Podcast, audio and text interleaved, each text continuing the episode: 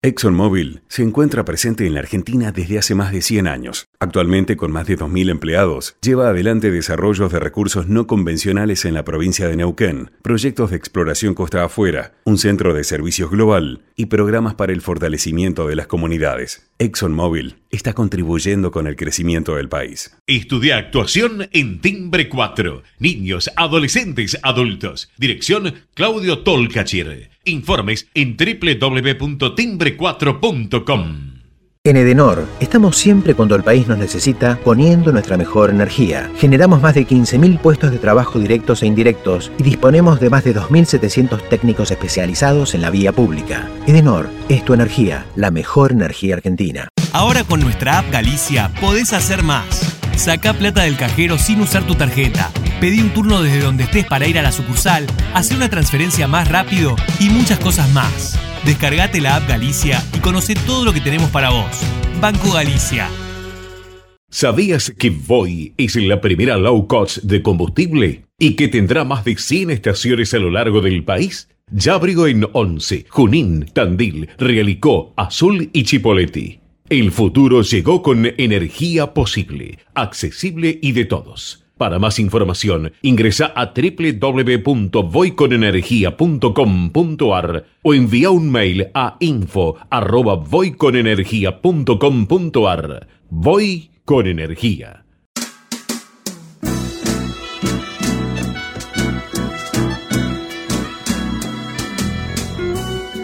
Entrevistas con los protagonistas de la política, la cultura, el espectáculo, la música y el deporte.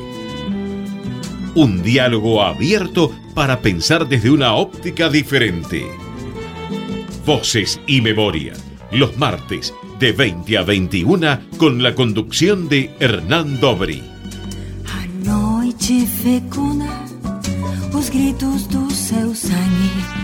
Buenas noches, bienvenidos a una nueva emisión de Voces y Memorias. Hoy nos acompaña un cantautor, arreglador, pianista y guitarrista. Comenzó su carrera en los años 70 con el grupo Lechuga. Colaboró con varios artistas como Marcelo San Juan, Valeria Lynch, Sergio Denis, Manuela Bravo, Gloria Gaynor, quien lo incorporó a su banda para tocar y componer para ella. Regresó a la Argentina de los Estados Unidos en el año 1982 ha compuesto jingles, cortinas musicales para publicidades y programas de televisión. Actualmente está dedicado a la grabación y producción musical. Entre sus discos se destacan Eddie Sierra, A Contraviento, Buscando mi lugar, Está todo bien, Eddie Sierra con los temas de los comerciales de Philip Morris, Desde adentro, Fe, Cambios, El amor de mi vida. Hoy nos tomamos un café con Eddie Sierra. Probá Viaggio Expresso, el café 100% natural en cápsulas compatibles. Compra online en tiendaviaggio.com.ar. Con envío a todo el país o en su boutique ubicada en Salguero 2626 Palermo. Viaggio Expresso, el verdadero sabor del buen café. Muchísimas gracias por acompañarnos en esta noche. ¿Cómo estás, Hernán? Un placer estar con ustedes. Muy bien. Eh, antes que nada, ¿qué es la música para vos? Ah, la música es como una especie de... La música es una fuerza vital. Es como la sangre que te corre por las venas. Eh, la música es algo tan fuerte, tan fuerte. Eh, es una energía que proviene del, corazón, de lo más profundo del alma, y que cuando la cultivás, la moldeás, cuando aprendes sus, reglas y sus normas, eh, se vuelve en, algo que te llena de felicidad cada día de tu vida. Eso es la música para mí este, y creo que para el universo. Creo que la música es, una de las más grandes manifestaciones de amor universales. ¿Y qué sentís cuando, cuando haces música? Y para un músico la posibilidad de hacer música es, la posibilidad de sentirse pleno. Es la posibilidad de engancharse con, con algo superior. Eh, y, abstraerse de todas las cosas materiales del mundo. esa, es, esa es la sensación. Y, y, más cuando por ahí, ahí vienen esas oleadas de inspiración, ahí es donde realmente te sentís conectado con tu espíritu. Si bien tocas desde muy chico, ¿por qué sos músico? Y es algo que me fue. Es algo que me fue creciendo adentro desde, desde chico. La música estaba muy presente en mi casa. Eh, mi viejo era muy melómano, este, le gustaba la música clásica, todos los fines de semana sonaba música en, mi casa. Eh, mi madre también, mi madre tocaba el piano y cantaba. Este, era de una familia de, era de una familia de galeses.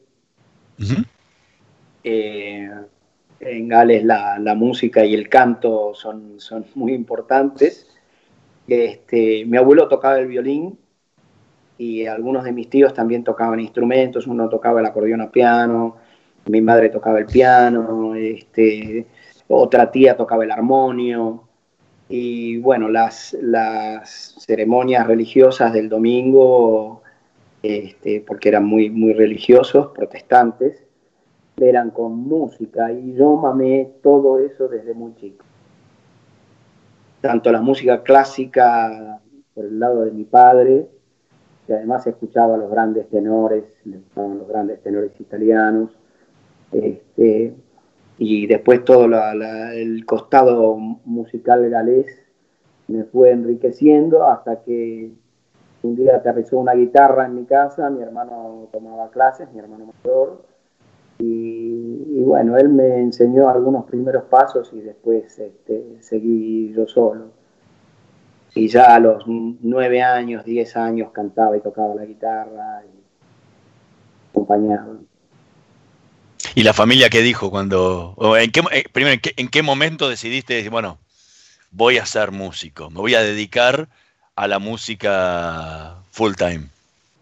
A los 19, a los 19 yo ya venía, venía cantando en el colegio, venía en en todas las, fiestas y demás, te haces medio, medio popular porque no sos el que canta y yo ya componía algunas canciones, medio elemental, pero ya componía todo de oreja. Y, y bueno, cuando terminé la escuela secundaria, las opciones eran a ver qué carrera, una de las carreras que yo vislumbraba era quizás abogacía, pero era medio vaguito Sí, sí, y debía un par de materias de quinto. Nunca repetí ningún año. Me llevaba muchas materias, pero, pero nunca repetí. Siempre invocaba todas año tras año. Y esas dos materias me, quedaron previas. Necesitaba darlas para, para tener el título de bachiller y seguir una carrera. Y me tomé así una especie de año sabático hasta que mi vieja me agarró del fundillo y me dijo, vas a laburar. Y, me, puse a trabajar. Pero bueno, yo ya cantaba, cantaba en el club donde jugaba rugby. Y, este, y había una banda de, de, de, muchachos descendientes ingleses, también como yo. Y este, en la cual, en esa banda, el, el, líder se fue. Un buen día se quedaron sin líder. Eh, esa banda se llamaba The Drifter y, este, y me llamaron a mí. Pero queremos que, cubras el lugar de, Robert, que, se fue. Y, este, y bueno, yo acepté de mil amores y empecé a tocar con ellos. Esa banda fue la que después se llamó Lechuga. y este, ahí empezamos a grabar. Y bueno, yo ya ese, ese fin de año largué el laburo, trabajaba de cadete, era, chico.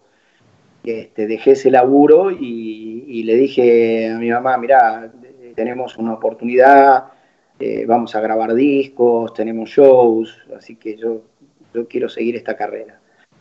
y mis viejos nunca, nunca se opusieron, mis viejos nunca fueron una traba. Lo único que, ellos pretendían es que, y lo que ellos vigilaban es que yo lo hiciera con seriedad, que yo este, no me convirtiese en un...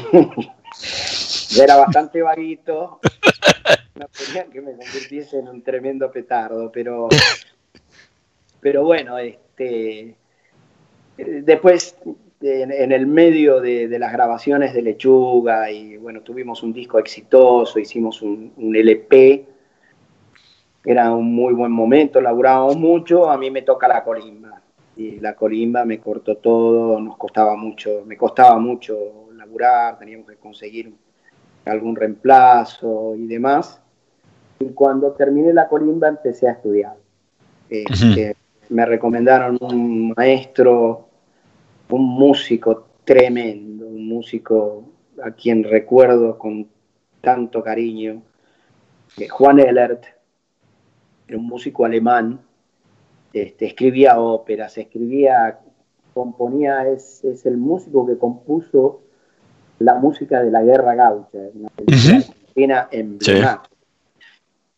eh, un musicazo. Y empecé a estudiar con él y chao, ya, y chao.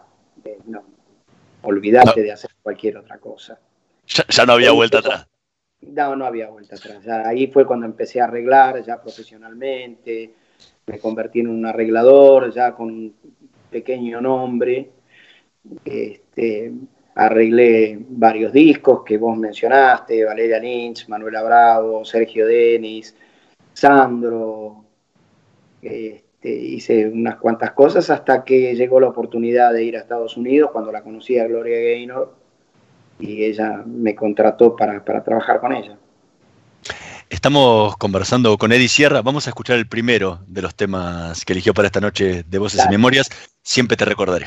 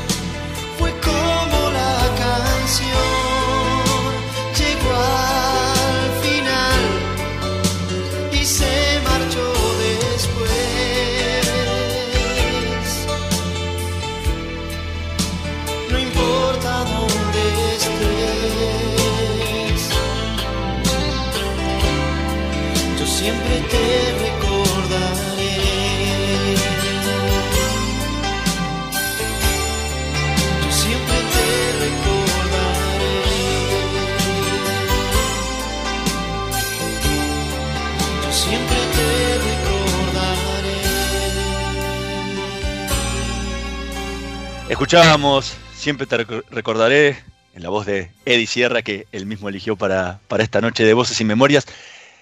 ¿Te acordás en qué momento y qué y, compusiste el tema? ¿Cómo, qué, te inspiraba en el momento?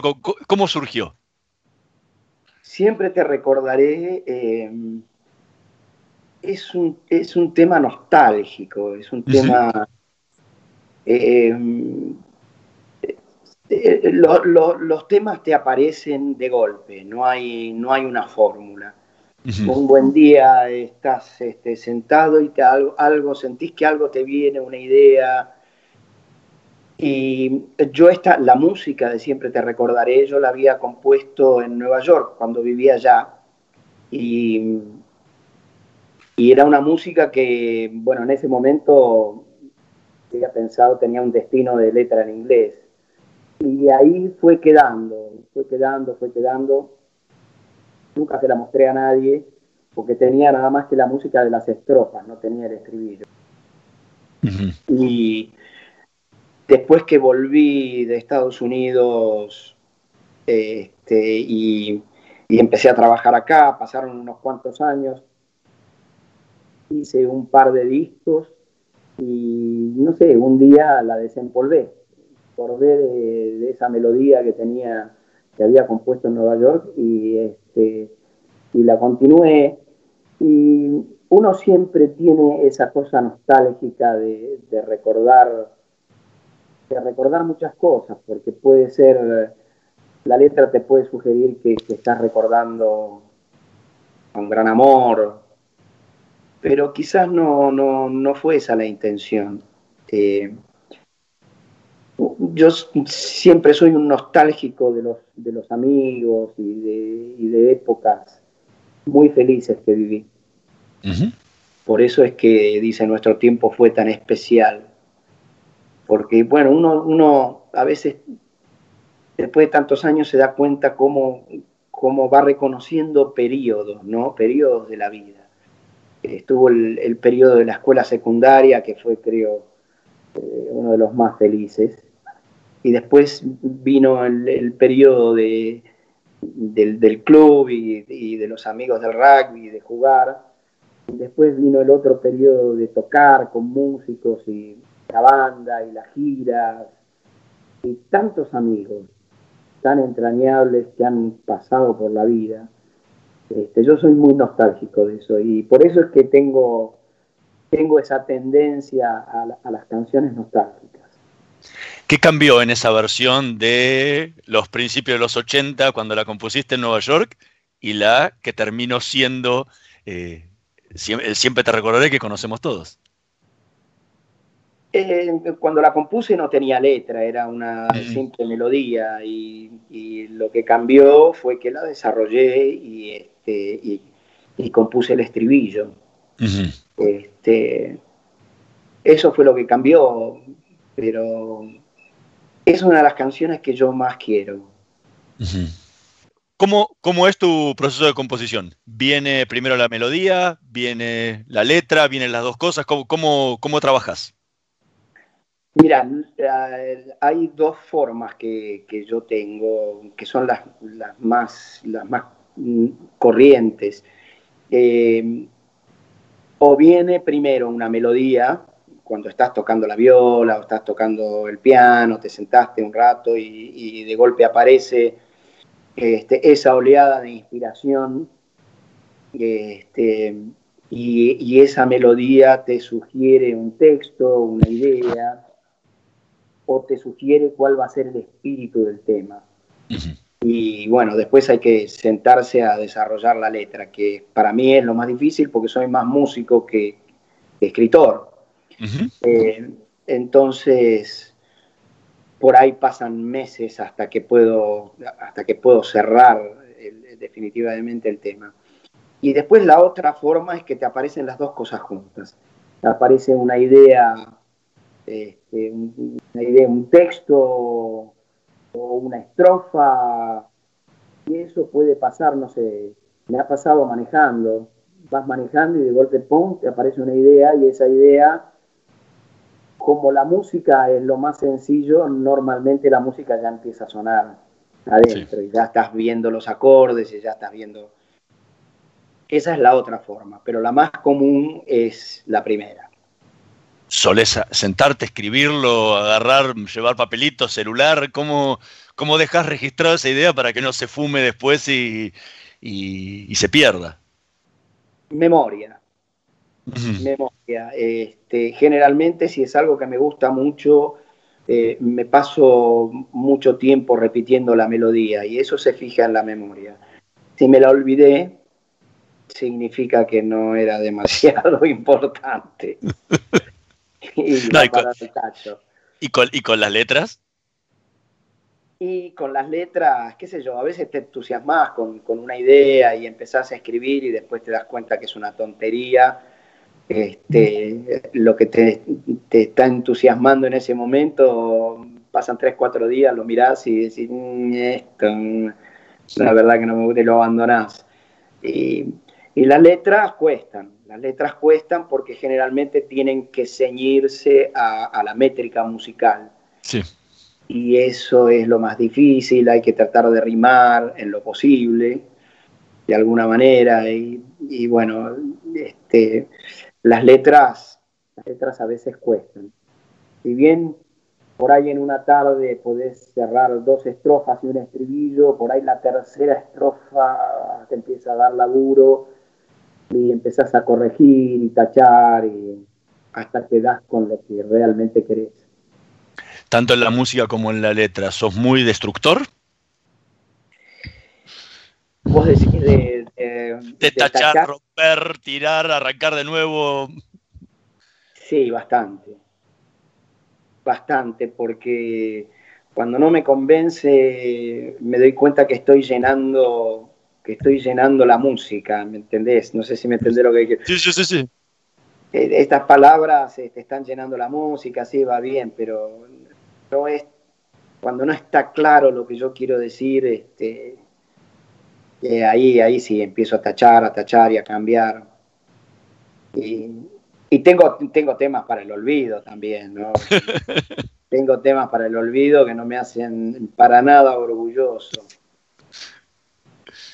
El, como, del tigre. bueno, siempre. O sea, y, y- y más para alguien que ha, que ha compuesto la cantidad de, de- de canciones que compusiste. O sea, no. Eh, Sí, es, sí, es pero- difícil mantener el mismo nivel alto y estar conforme con todas de la misma forma, ¿no? Sí, es difícil. Siempre hay canciones que te conforman menos que otras. Pero yo te confieso que a veces me da bronca mirar hacia atrás en determinados momentos de mi, de mi carrera. Me da bronca haber eh, hecho algunas cosas. Ujú. Y ¿Cómo esto, cuál? Y esto no es la primera vez que lo confieso, porque eh, uno siempre se movió en el ámbito de la música popular y la música popular tiene sus exigencias, tenés...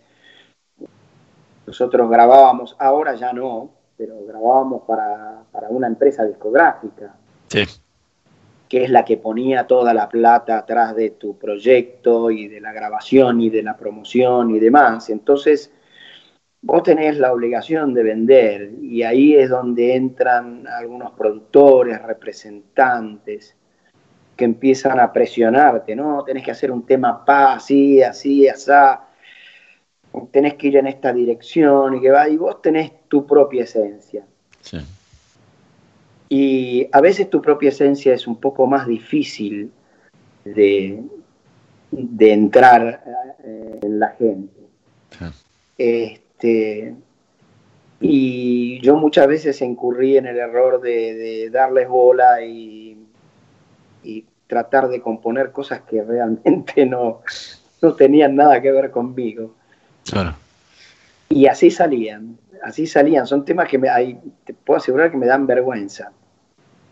Este, trato de no escucharlos. Pero he tenido la satisfacción de haber compuesto otros que sí me llenan de. Por ejemplo, siempre te recordaré este, y, y tantos otros donde, donde dije acá yo hago lo que quiero y, y esto es lo mío.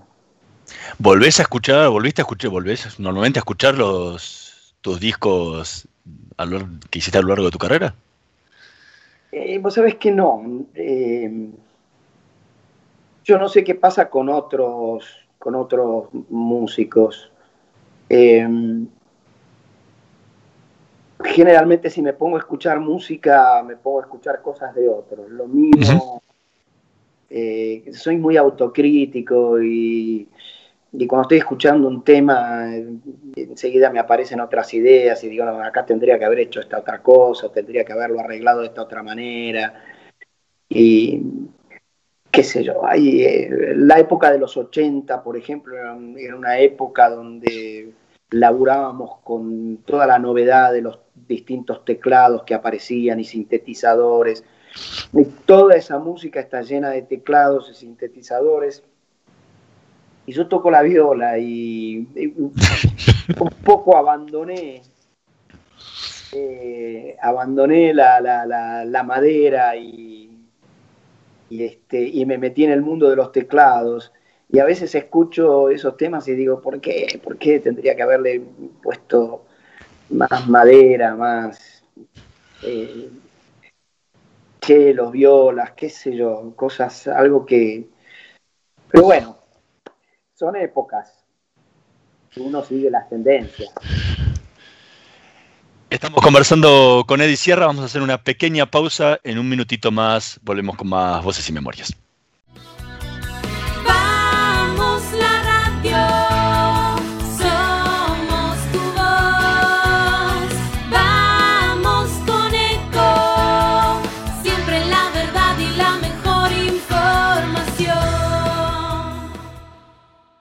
Mosquito que transmite el dengue se cría en recipientes que juntan agua. Para prevenirlo, elimina, da vuelta o tapa baldes, latas, botellas y neumáticos que no uses y que puedan acumular agua. Lava el bebedero de tu mascota todos los días. Destapa las canaletas, rejillas y desagües de lluvia. Rellena con arena los portamacetas. Desmaleza jardines y patios. Que el mosquito no se críe en tu casa. Evita que se reproduzca. Más información en argentina.gov.ar. Argentina Unida. Ministerio de Salud. Argentina Presidencia. Podés vernos en vivo en ecomedios.com. Ecomedios.com. Contenidos audiovisuales. Conectate con nosotros. Contestador 5 254 2353. Voces y memoria. Una hora con los protagonistas de la política, la cultura, el espectáculo, la música y el deporte para pensar desde una óptica diferente.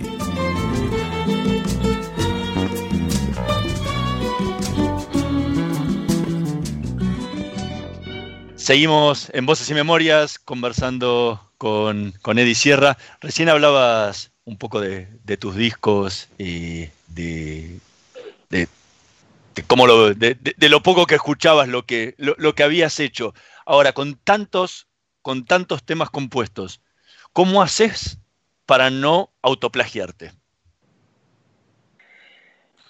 Es difícil, te repetís. Eh, es imposible. Eh, no. eh, tenés que tener cuidado. Este, yo, mm, no sé, por lo general no me. No me creo que no me autoplagio. Este, pero sí eh, vos escuchás mis temas y decís, hay, hay, un, hay, un, hay una forma de componer, hay, hay, hay algo, hay un montón de, de lugares comunes. Este, y, y bueno, es, es, tu, es tu personalidad, es tu impronta.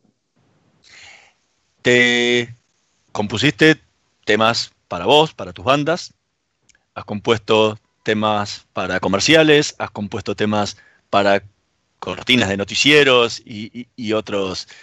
Y otros, eh, compusiste para otros artistas también. ¿Cómo, ¿En qué varía la forma de trabajar en cada uno de estos, de, de estos sectores en los que te, que te toca trabajar a vos?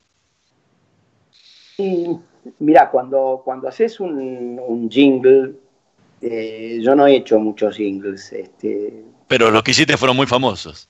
sí, por suerte, por suerte, porque, porque esos jingles me impulsaron la carrera por otro lado. Pero este, cuando haces un jingle o cuando haces una música para, para una cortina de televisión, estás ceñido a directivas. Es decir, el- el- el- la agencia te dice, nosotros queremos algo, pa, pa, pa, pa, en esta onda, que diga esto, este, la música tiene que tener estas características, y tenés directivas muy claras. Lo mismo pasa con la música de los noticieros, que también es un desafío, vos tenés que orquestar de una determinada manera para que eso dé sensación de noticias, pero a la vez te piden que no sea demasiado duro, porque si es demasiado duro la gente se pone muy nerviosa. Y dice, bueno, ¿qué pasó? O sea, trata de que no sea ah, tan, tan duro, en fin, ahí estás con un montón de directivas. Cuando componés para otro tenés que sentarte a pensar qué le puede ir a ese tipo de, de artista. Yo por lo general, te digo, no, no me senté, creo que con Gloria Gaynor sí, componía ya pensando en, en ella como artista y en su, en su carrera. Pero después el resto de los artistas, yo les, les tarareaba melodías o les mostraba temas que yo tenía y ellos elegían. O sea, que no, no era que yo componía especialmente para ellos, sino eran canciones que yo tenía y que, y que ellos decían, ese tema me gusta y lo grababan. Esa es la, la diferencia. Durante buena parte de tu carrera, todos tus comienzos hasta principios de los 80, compusiste en inglés. Sí. Y de los 80 para acá, por lo menos en su gran mayoría, con, con excepciones, compusiste en castellano. ¿Cuál es, la, cuál es la diferencia tanto en la sonoridad musical para componer en castellano o en inglés y en el trabajo tuyo a la hora de componer las letras o de escribir las letras? Y el- el- la diferencia primera tiene que ver con las características de los dos idiomas. El inglés es mucho más plástico, es mucho más elástico que el castellano, que es más rígido. El español es, es bastante más rígido. Eh, el inglés es más sintético.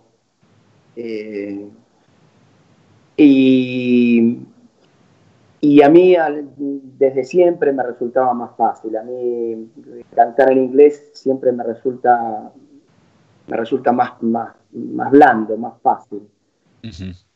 Eh, es una lengua que traigo desde la cuna, porque mi madre nos, nos hablaba en inglés, a mi hermano y a mí, y nosotros teníamos que, teníamos que hablar también en inglés. Este, pero en ese sentido es, es un poco más, más blando y más elástico. A mí me resultaba mucho más fácil. Y durante un largo tiempo, desde, desde que empecé hasta, hasta, que, hasta que empecé a grabar en castellano, eh, la verdad que a mí mucho no me, no me atraía la música en castellano. ¿no? Siempre tenía esos referentes desde los Beatles o, Presley cuando era más chiquito, Polanca, en fin, yo tenía, yo venía con toda esa data, más la data que se me sumó con, en la era del rock, la época de Woodstock, Crosby, Stills, Nash Young, este, Led Zeppelin, Black Sabbath, escuchábamos, nos matábamos con, con Yes y todas esas bandas. Este, y después siempre con esa idea de, de, irme, esa idea de esperar la oportunidad para irme a, a- a Estados Unidos o a Europa. Eh, Cuando pegué la vuelta y eh, después de un periodo donde laburé con Valeria Lynch este, como músico, arreglando su, su, ba- su banda y su show. Este, eh, tuve la oportunidad de empezar a grabar en castellano, tenía que ser en castellano, ya- y ahí, ahí sí que eh, tuve que tuve que reeducarme, tuve que reeducarme, porque en principio yo tenía muchas melodías y muchos temas que no tenían letra, y bueno, ¿quién me va a hacer esas letras? Este, al primero que acudí fue a César Pueyrredón, amigo, ya nos conocíamos desde los 70. César, quiero que compongamos juntos y demás, y bueno, compusimos unos cuantos temas que están en, el- en mi primer disco. César estaba en una época que explotó de éxito y vivía de gira permanentemente y yo estaba por empezar a grabar mi, mi tercer disco y ya le había, le había dicho que teníamos, tenía un montón de canciones para, para empezar a, a laburar juntos. Y bueno, nació eh, su hija, Juana, y su mujer cayó en terapia intensiva, con un susto bárbaro y demás, y César me llama y me dice, Eddie, no, no puedo laburar con vos, estoy hasta las manos, tengo shows, tengo a mi mujer en terapia intensiva, así que no cuentes conmigo, lamentablemente, situación que comprendí obviamente, y dije, bueno, tengo que empezar a escribir. Tengo que empezar a escribir. Y empecé a escribir. Al principio me costó. Pero después empecé a acudir a las, a las fuentes, empecé a, a nutrirme de, de- de autores, empezar a leer, tenés que ir a las fuentes, así como si vos querés componer música en un nivel un poco mejor, tenés que estudiar. Bueno, si querés escribir cosas un poco más lindas que las tonterías que estás poniendo en el papel y querés darle una linda forma poética, te vas a tener que nutrir leyendo a, a- distintos autores que son grosos y que escriben muy bien. Y así empecé. Y bueno, los primeros temas costaron, no eran tan buenos, pero de a poco fui puliendo. Y después empecé a encontrar placer en escribir lo que escribí. Y hoy cuando te, cuando te viene una letra a la cabeza, ¿en qué te viene? ¿En castellano o en inglés? Y siempre la tentación de componer en inglés este, está, siempre cuando sanateás las melodías es en inglés. Vos sabés que Sandro me contó, cuando estábamos, cuando estaba arreglando su disco en un momento, nos juntamos, Roberto, un un personaje impresionante, y él me contaba que él componía en inglés, y se reía, me decía, yo no soy una pepa de inglés, dice, pero yo sanateo en inglés. Yo sanateo en inglés y después sí me siento a escribir la letra en castellano. Eh, to- todo, ese sanateo es con palabras en inglés porque es tan plástico, tan elástico el idioma, y tan fácil que las cosas suenan enseguida bien. Después tenés que encontrar en castellano palabras que, que tengan la misma plasticidad. No es fácil. Estamos conversando con Eddie Sierra, vamos a escuchar el segundo tema que eligió para esta noche de Voces y Memorias, hasta que nos enamoremos.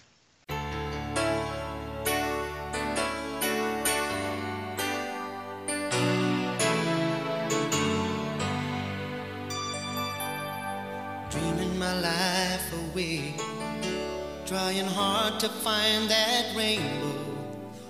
Someone to come my way make the sun shine through my window. My heart was searching for love, it was empty and sad. You came to me unexpectedly, living day by day. You know, sometimes it's not so easy. Suddenly you're right there. And with a smile, you changed my world completely.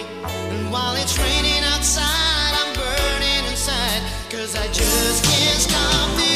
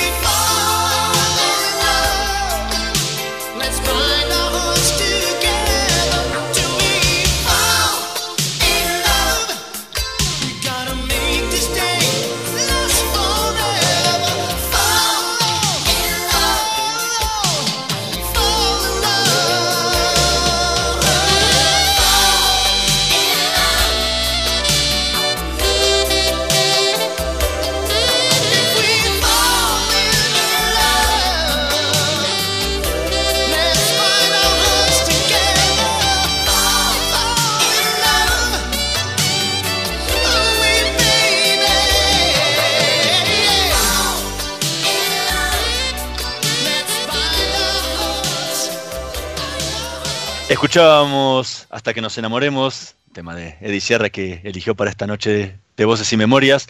¿Qué te acordás de, del proceso de composición de, de este tema? Y este tema fue, fue increíble porque yo estaba grabando el disco Está todo bien. Eh, es el disco que tiene el amor de mi vida, que tiene siempre te recordaré. Estaba en ese proceso. Eh, me faltaba más o menos un mes y medio de laburo. Eh, Terminar las bases, poner las voces, poner los coros y después este, todo el adornerío y, y mezclar. O sea, tenía por delante un mes y medio más de, de grabación y me llama un músico amigo, jinglero, Miguel Lubet, y me dice, Eddie, te necesito y te necesito urgente. Ya nos conocíamos, eh, este, llevábamos un tiempo, él me había venido a visitar varias veces, en, eh, vivía en Nueva York, y bueno, hacíamos compras de instrumentos juntos y demás. Y este, me dice, Eddie, te necesito urgente. Tengo una campaña de esta marca de cigarrillos que no doy en la tecla porque el cliente, y acá vamos, está lo que yo te, te decía antes, el cliente quiere un tema original en inglés, porque la competencia eh, hacía, alargaba sus publicidades eh, con cover. Pero ellos no quieren un cover, quieren un tema original en inglés que por ahí después se pueda hacer un disco de alguna manera, este, pero tiene que ser original. Eh, la película ya está terminada, yo les di un montón de opciones en castellano, me las no rebotaron, me las rebotaron todas, me las rechazaron, quieren un tema en inglés.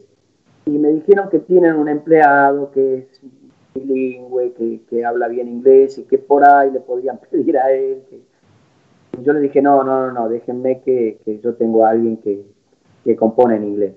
Así que este, me contó cómo era la película y, y bueno, me dice, pero el tema es, me llamó un martes, me dice, el tema es que la semana que viene sale la campaña. O sea, tiene que estar aprobado el viernes. Me dice, yo pongo mi estudio a tu disposición, componete algo, tráelo y grabá y que sea lo que Dios quiera. Y bueno, te imaginas, paré toda la rotativa, este, compuse el tema que en principio era la- una estrofa y el estribillo, porque Sí, eran 30 segundos. Sí, 40 segundos de comercial. Y, y me metí en el estudio, un día grabé, al día siguiente mezclamos, este, y el viernes fue la agencia, escuchó y bueno, estaban chochos, y el lunes salió la campaña. Y yo sospechaba que iba a ser exitosa, porque cuando me contó la película, yo dije, esta película tiene un gancho y después cuando vi la película, la, la chica era divina, el pibe también, era muy hermoso y qué sé yo, y la onda de la película era tremenda. Y el tema, la verdad que le, Yo no, vi- no había visto la película, me la habían contado Claro. y el tema le iba como anillo al dedo. Y bueno, ahí empezó la repercusión de ese comercial y, y me empezó a llamar la compañía discográfica para insultarme de todas las maneras posibles. Porque yo tenía que incluir ese tema en el disco y tenía que terminar el disco. Vos sabés que cuando la gente va a la disquería y le dice, quiero el tema el comercial tal, y te, y te dicen, no está, eso es venta perdida.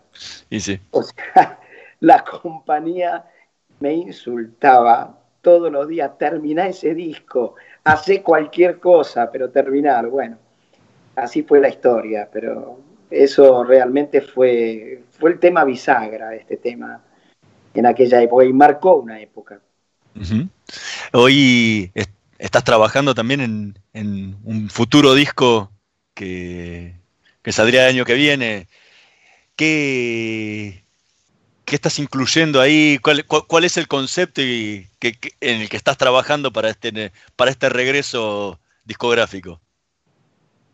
Mira, eh, no tengo un concepto, son las canciones que, que- son canciones que yo vengo componiendo. Debo tener a- alrededor de 14 o 15 o, o algunas más que voy a grabar, voy a hacer una especie de demo y después me sentaré a, a filtrar y a elegir lo que por ahí no me parece. Pero yo creo que es una síntesis eh, un poco de, de- de todas las tendencias que, que he mamado musicalmente durante toda mi vida. Que cuando uno, eh, además de, de- ser un artista, digamos, un cantautor, además ha, ha tenido que trabajar profesionalmente para otros y amoldarse, este, es, es imposible no, no tener las influencias de, de otros estilos. ¿no? Sí. Entonces, yo creo que ahí va a haber, va a haber un poquito de cada cosa, ¿no? Estarán las baladas que siempre están, ya te dije que soy bastante nostálgico. Este, y después me voy a dar algunos gustitos de hacer algunos, algunos temas que por ahí no son de esos temas que van a tener un gran impacto comercial, pero, pero que a mí me gustan. me voy a dar ese gusto, creo que ya me merezco este, no, no condicionarme. Este, aparte, este disco va a ser un, como una revancha, ¿no? Porque hace bastante tiempo que, por, diferentes cuestiones de salud, tuviste que dejar de cantar.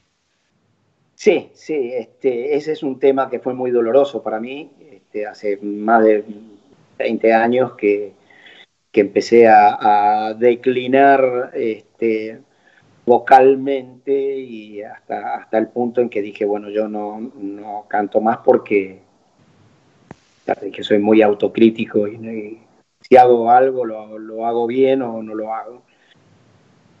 Pero eh, le empecé a encontrar la vuelta gracias a un excelente médico que me detectó un tema que tenía que ver con alergias. Esas alergias me produjeron este, un problema en las cuerdas que se llama hiatus.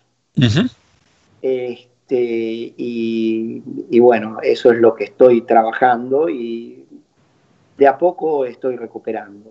Este, ya estoy cantando, no de la manera que yo quisiera, pero, pero ya, ya estoy cantando, cosa que es un, un, un progreso importante. Así que en cuanto me sienta listo para empezar a, a poner la voz, mientras tanto voy trabajando los temas y demás. Cuando esté listo empiezo a poner las voces. Y, y bueno, espero que ya para el año que viene, porque este año a veces es un año perdido para todo el mundo. Bueno, por lo menos para ir preparando el, para ir preparando el disco, pulir los Sí. arreglos y todo, te, te permite aprovecharlo. Tal cual, tal cual. Y bueno, y es una etapa de la vida también en la que este, uno dice, bueno, me voy a dar el gustito sin, sin demasiadas pretensiones, este, yo quiero darme el gusto de, de hacer un nuevo disco. ¿Qué te pasó en el momento que tuviste que, que decidir parar de cantar? Y la depresión es inevitable. Porque si bien yo estaba muy activo con la música y seguía haciendo música por todos lados, pero eh, para un cantante cantar no, no es este, el hecho de, salir al, gran público, subir al escenario. Es, eh, uno canta, no poder cantar en tu casa, no poder cantar, encerrarte en un cuarto y no poder cantar es, es realmente muy duro. Este, es un dolor muy grande, es una pérdida fulera. Pero bueno, por suerte eso está mejorando. Todos los exámenes con otorrinos laringólogos que se te ocurran, porque fui a ver a, a los que se te ocurran, uh -huh. todos coincidieron en que mis cuerdas vocales están en perfecto estado y no tienen ningún problema. Este, pero bueno, estaba ese, ese tema alérgico que me produjo el hiatus y bueno, hay que laburarlo. Eddie Sierra, muchísimas gracias por habernos acompañado en esta noche de Voces y Memorias. Fue realmente un placer haber conversado contigo. Igualmente, Hernán. Este, la verdad que yo te agradezco también que me des la posibilidad porque estas, estas este, entrevistas de alguna forma te mantienen vivo, te mantienen vigente. Así que este, yo te agradezco mucho que hayas tenido la, la idea de, de llamarme para, para, la entrevista. Así que te dejo un, un, abrazo muy grande y gracias. Nosotros nos vamos a reencontrar la semana que viene en la operación técnica Carlos Heinze y Gerardo Subirana, en la edición Javier Martínez. Nos vemos la próxima semana. Chao.